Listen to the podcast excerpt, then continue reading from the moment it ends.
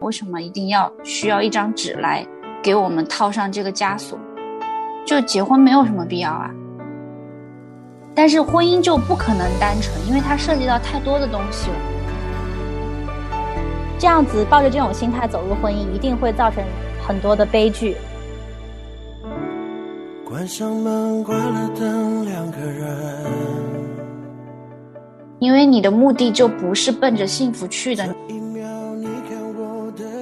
就随便就说哦，那就离婚吧。我们怎么判断这个人他有没有责任感？我们俩既然已经结合了，不管什么样的风浪，我们都要一起去扛。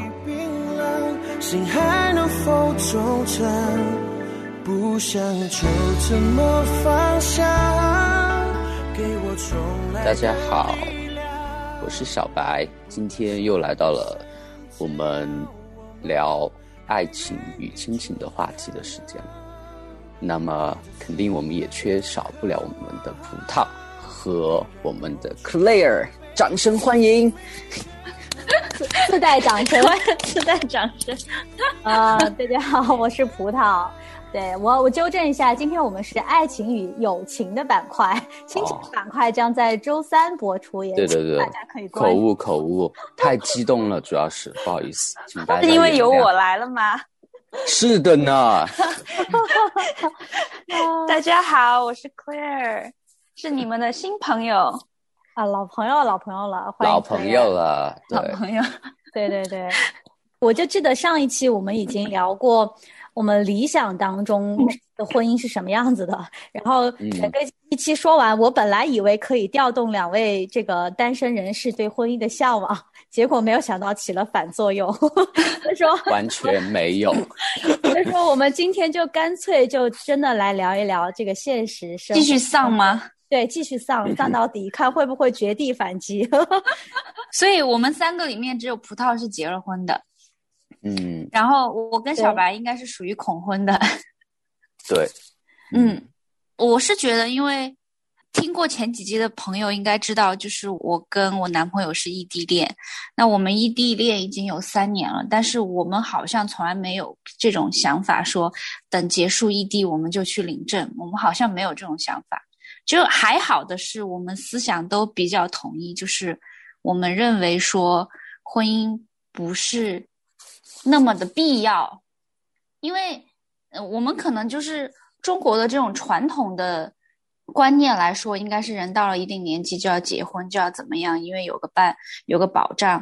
但是我们现在就已经有伴了，我们也可以是互相的保障啊。为什么一定要需要一张纸来给我们套上这个枷锁呢？我觉得没有必要吧。而且，如果你没有这种想要生小孩的渴望的话，我觉得就结婚没有什么必要啊。因为你想，你谈恋爱的时候是两个人的事儿，但是如果你结了婚之后，就是两个家庭的事情。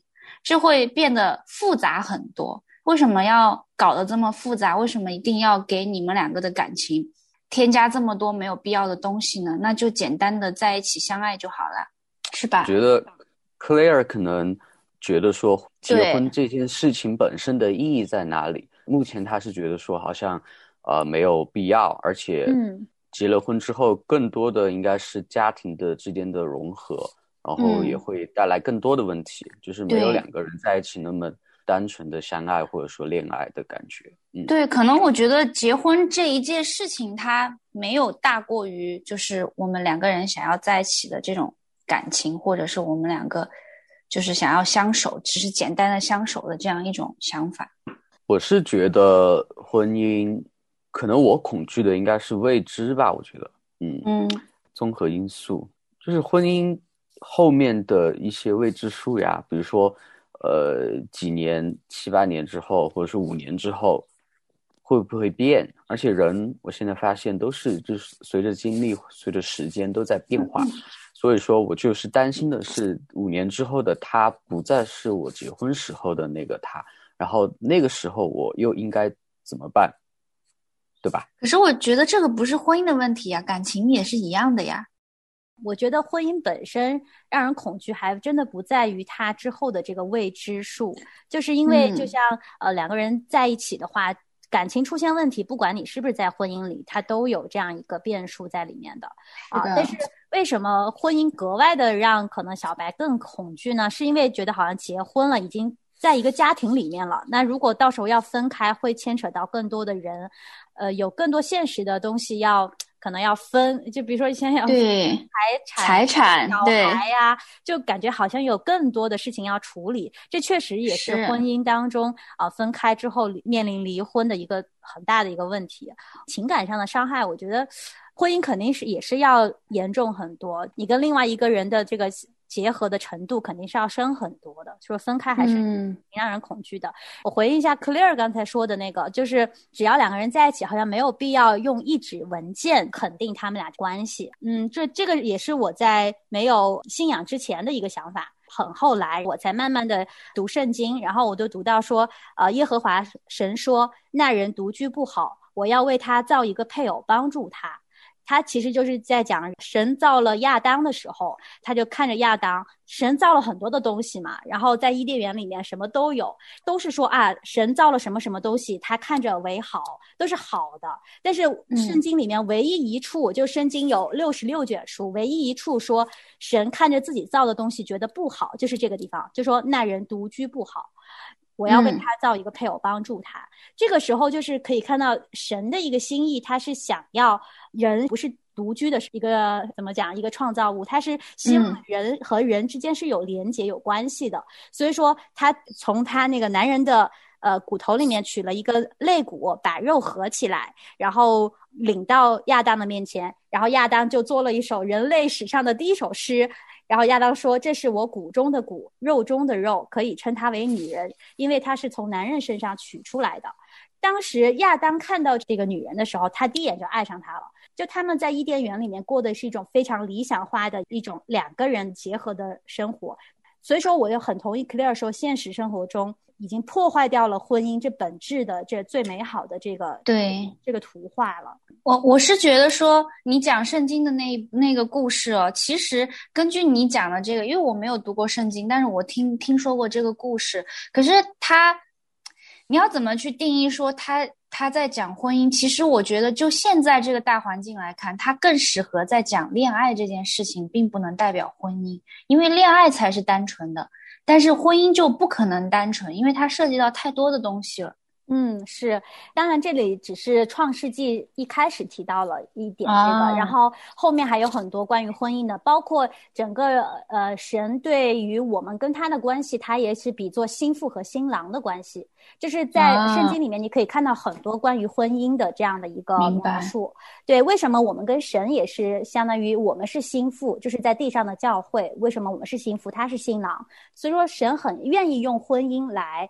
呃，比喻这种美好的关系，所以说在神眼里，婚姻是非常的圣洁和神圣的，神圣的，对对。只是现在的现实生活当中啊，人真的没有办法 达到这样一种状态，特别是现在的人，他不知道这个婚姻的根源 是从神这里来的时候，他可能就觉得这是政府的一纸的文件嘛，就像 Claire 刚才说，其实人不需要。另外一个人或者一一个机构来肯定你跟另外一个人的关系，对对。当我认识神以后呢，我就觉得这个就是相当于是。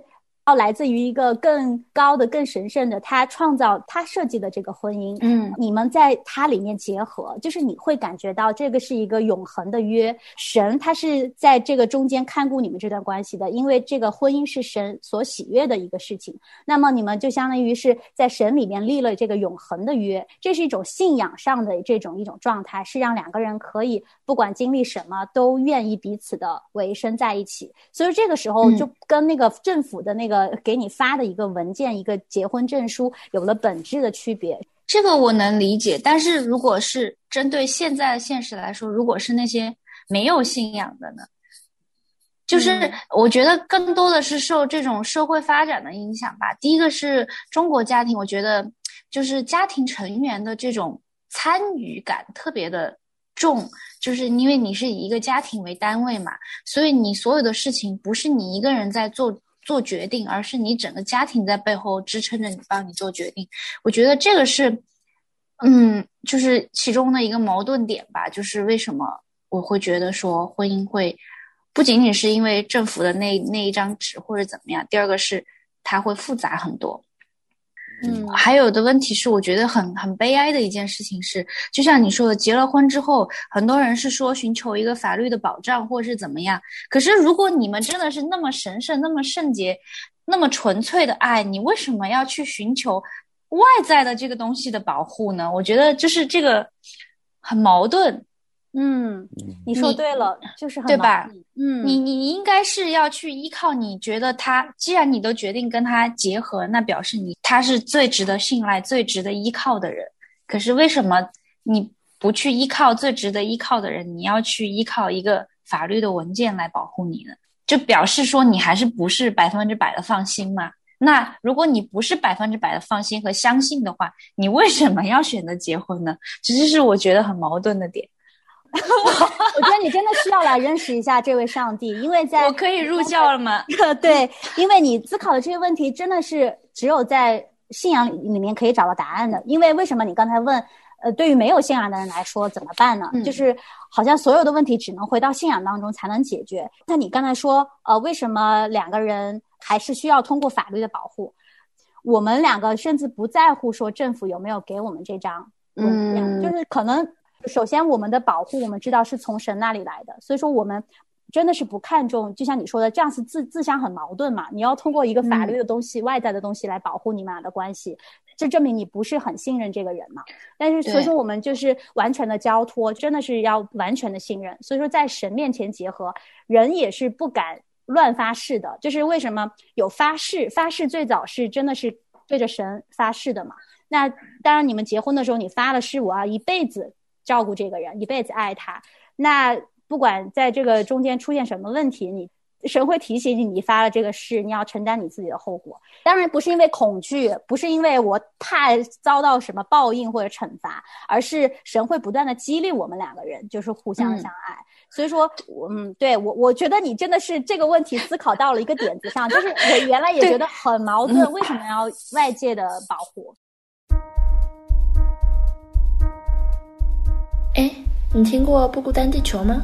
嗯，不孤单地球是个什么东西啊？让我搜一下。每周一到周五，北京时间凌晨十二点准时上线。关于音乐、美食、艺术、生活，可以自由畅谈。哦，原来啊，这是一档全球直播的广播节目，年轻人专属的。大事小事都可以说，话题不嫌多，只要你想说。那还等什么呢？咱们赶快去预约连线吧！欢迎成为不孤单地球人，用你的声音让我们不孤单。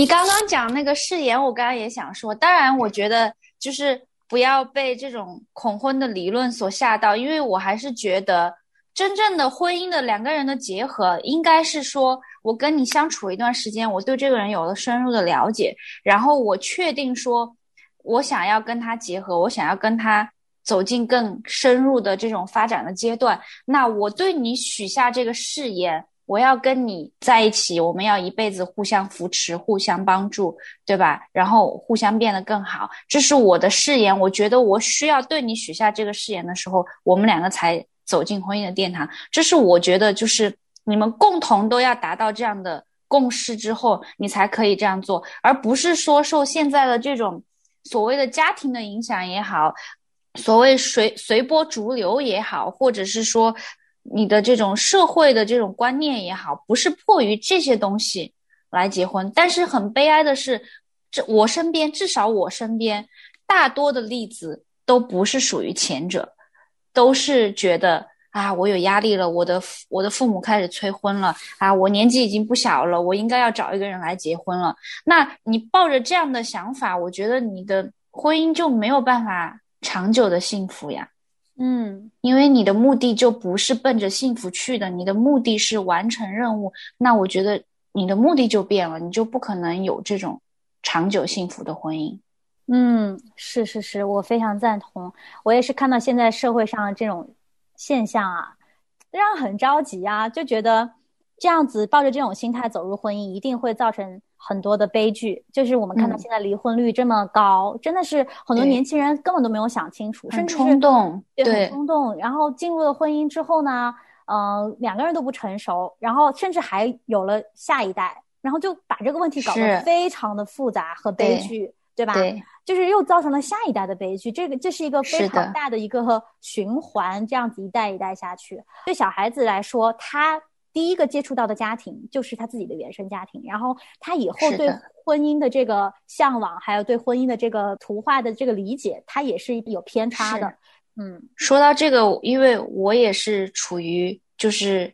父母离异的这种家庭，所以作为这种家庭下成长的小孩，我就是很很清楚，就是为什么我觉得我会恐婚，可能其中有一部原因，也就是受原生家庭的影响吧。嗯，就因为父母都不幸福，你不认为，你不会认为说我走进婚姻殿堂会幸福，就是这样感觉。嗯，是。小白今天非常的安静。我还在吗？请问，嗯，我还在吗？没有没有，我我在听你们，就是仔细的呃理解和感受。有没有深受启发的感觉？有呀，肯定有呀！我在高速的运转我的思维能力，跟上你们的节奏。嗯，因为葡萄之前说的。呃，大部分内容是就是之前私底下告诉过过我很多次，嗯嗯，然后我我就又在思考，呃，你刚才说的那些问题，我觉得，嗯，我觉得你你想的比我呀还要更深入一些哦，我可能就是很表面的思考了一下现实的，比如说呃经济啊，或者说呃家庭压力啊，或者是未知的恐惧这些方面的问题，然后才觉得恐婚的。呃，但我觉得你刚才想的那个确实是，而且现现实的世界里，我就觉得大家认为的这个婚姻的意义和重要性，完全就已经很轻了。现在就是说离婚，就是相当于就是一个感觉是离职一样那么简单，就去签个字，然后就拜拜了，然后该怎么就怎么，就是嗯，感觉就偏离了这种婚姻最初的意义。就是因为可能根基的原因，就是因为刚才你们说的，就是没有爱建立起来的这一层一层的关系，所以说崩塌的时候就非常的容易。嗯，对。然后我身边也有很多例子，就是说有了小孩，然后也也觉得说，呃，好像有两个人又过不下去，然后就就随便就说哦那就离婚吧，就是轻描淡写的这种事情。嗯，潜意识的我就会觉得说啊，难道不是应该？是一个很很慎重的一个事情嘛，但现在好像社会或者说可能主流的社会这样子造就的这种意识和这种价值观就在这个地方绑架着我们的感觉，所以说，嗯，刚才葡萄说的那种就是来自于天上的理论，对于没有信仰的人来说，我觉得完全就是飘在天上的理论。我觉得说白一点吧，就是用比较。朴实的话来来讲，可能就是责任感的问题吧。你对你们这段感情，或者说你们这段婚约，或者说你们对彼此许下的这个誓言，有多少的责任感在里面？就可能大家也都不是那么的上心，或者是没有那么多责任感，所以才会那么轻易的说结婚或者离婚。嗯嗯，是，就是你愿意对你的誓言负多少责任？我觉得就是这样吧。嗯，对。就是有一个很 tricky 的地方，就是在于我们怎么判断这个人他有没有责任感，就是他的责任感足不足以大到可以支撑完我们过这样一辈子。嗯，这个就是让我们非常恐惧的，因为真的是未知的一个东西。我觉得相信啊，每一个人走入婚姻之前，起码就真的是因为爱走入婚姻的人，他会愿意想相信这个人啊，他有足够的责任感，或者是啊足够的爱。我们才走入这一步，那但是中途就往往会因为人的各种样的背叛啊，或者是甚至是呃厌倦啊，就是各样的现实的压力，往往让最初的这个可能一百分的感情责任感，慢慢慢减少九十八十，然后最后消失殆尽，就是这一定是会发生的。如果为什么说人是不值得信赖的？这不是一个消极的一个意识，这确实是存在的。你看，我们看了这么多，我们刚才也说了身边这么多例子，就是说人心是非常诡诈的东西，你不能说完全的信任一个人，这是真实的。所以说，我们要把盼望放在哪里呢？盼望应该就是说，我知道，我现在就先肯定知道这个人，我不能依靠他的责任感来给我一辈子的。幸福，所以说我们俩要共同达成一个共识，达成共同的共识是我们俩都承认我们是没有责任感的人，我们是做不到的人，但是我们愿意把我们的软弱暴露在对方面前，我们要一起去解决这个问题，并且是靠着呃我们共同的有一个信念，有一个信仰，然后我们共同的去往这中间靠。虽然我们中间会跌倒，会软弱，包括为什么很多人看基督徒的婚姻，为什么基督徒不离婚，就是当出现了非常大的丑闻，甚至是呃，比如说有人出轨，两个人还是依然可以在一起结合。不是说我忍着，我忍着，而是我们有一个信念，是我们俩既然已经结合了，不管什么样的风浪，我们都要一起去扛。不是说我就忍受你在外面有小三，而是嗯，人是就是这样子有罪性在身上的。那你犯了这个罪。你就自己去跟上帝悔改，去跟上帝认罪，然后呢，你再回到我们这个婚姻里来，好好的把这些东西给清理干净，我们再继续走下去，这就是一辈子的一个功课。你这个很让我触动，就是两个人一心真的很重要。就是即使是你做了什么对不起我的事情，但是我愿意陪着你一起去承担这个后果，这个这个很重要。可是这种往往是。现实中感情很少有的东西，是因为一旦你发现对方有什么对不起自己的事情，或者是怎么样，那第一反应一定就是指责，然后第二反应应该就是我值得更好的，嗯，你你不配怎么样？就是这这都是很很常识的这种反应嘛，对吧？对。但是很少会有人想到说，这是我们共同经历的风浪，我们要共同携手去面对。去解决，但是很少会有人这样。一般遇到这样的事情，两个两个心就已经往不同的方向走。嗯，这是为什么很难维持的原一个原因吧？对，嗯，我觉得这就是大部分人分手的时候的一个状态。嗯，对你刚才描述的那些，就 让我自己想起了自己的，就是。真实的一些经历，然后就觉得确实人真的是这样子。我们总愿意去把对方往坏的方面想吧。我觉得有一些不好的事情，甚至没有不好的事情发生的时候，我觉得人也是这样，因为一个不安全感或者是怎么样，你会觉得说对方就是不对，就是对不起自己，或者是对方就是做的不够多，没有自己多，自己付出的比较多，然后就会很惯性的。联想到说，我为你付出了多少多少多少，我为你牺牲了多少多少多少，而你是怎么对我的？他很容易把他正向的东西和别人负面的东西来比较，我觉得其实这是不对等的。是是是，对吧？然后这突然就让我想到了，又让我想到一个我之前我看的一本书，就是他在讲有一个叫 independent，就是独立嘛。嗯，就是他讲了，还有一个另外，我一直不知道。我觉得 independent 就是一个非常好的状态了，就是独立。但是他引用了另外一个词，在 independent 更高的一个词叫 interdependent，就是你内心的独立。我觉得这个跟圣经上的那个有一点像。我觉得那个是更高境界，是说。他觉得 independent 独立是讲说，我一个人很好，我一个人可以解决所有的事情，我一个人可以处理所有的事情，再大的风浪我可以一个人扛，就是我完全独立，我不需要依靠。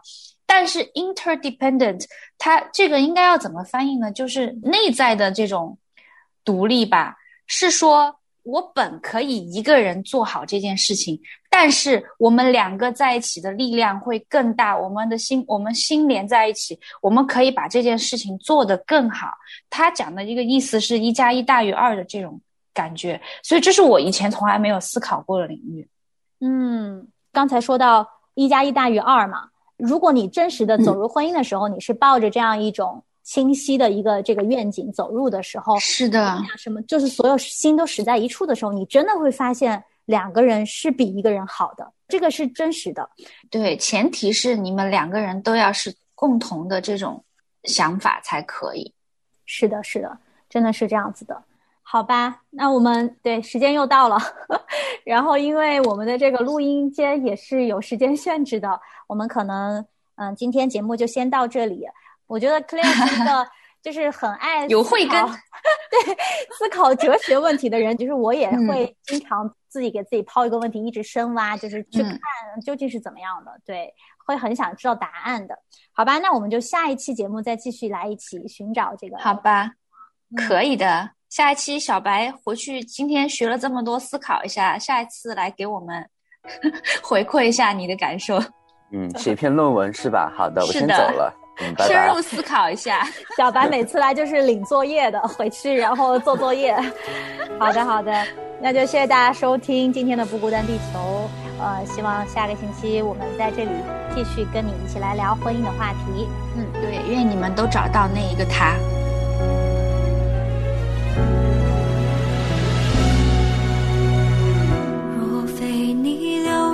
保险赎回，我怎能有机会重新来过？看见我所有罪恶和软弱，你却用完全的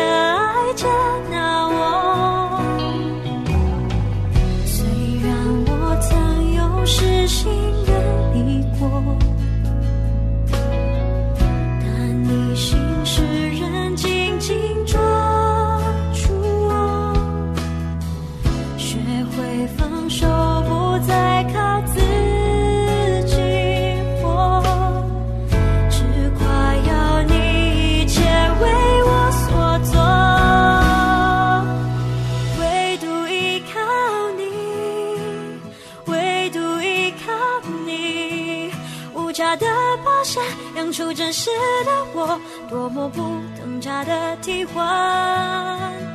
唯独依靠你，唯独依靠你，成就永恒，坚定不移的约，天涯海角你把我寻回。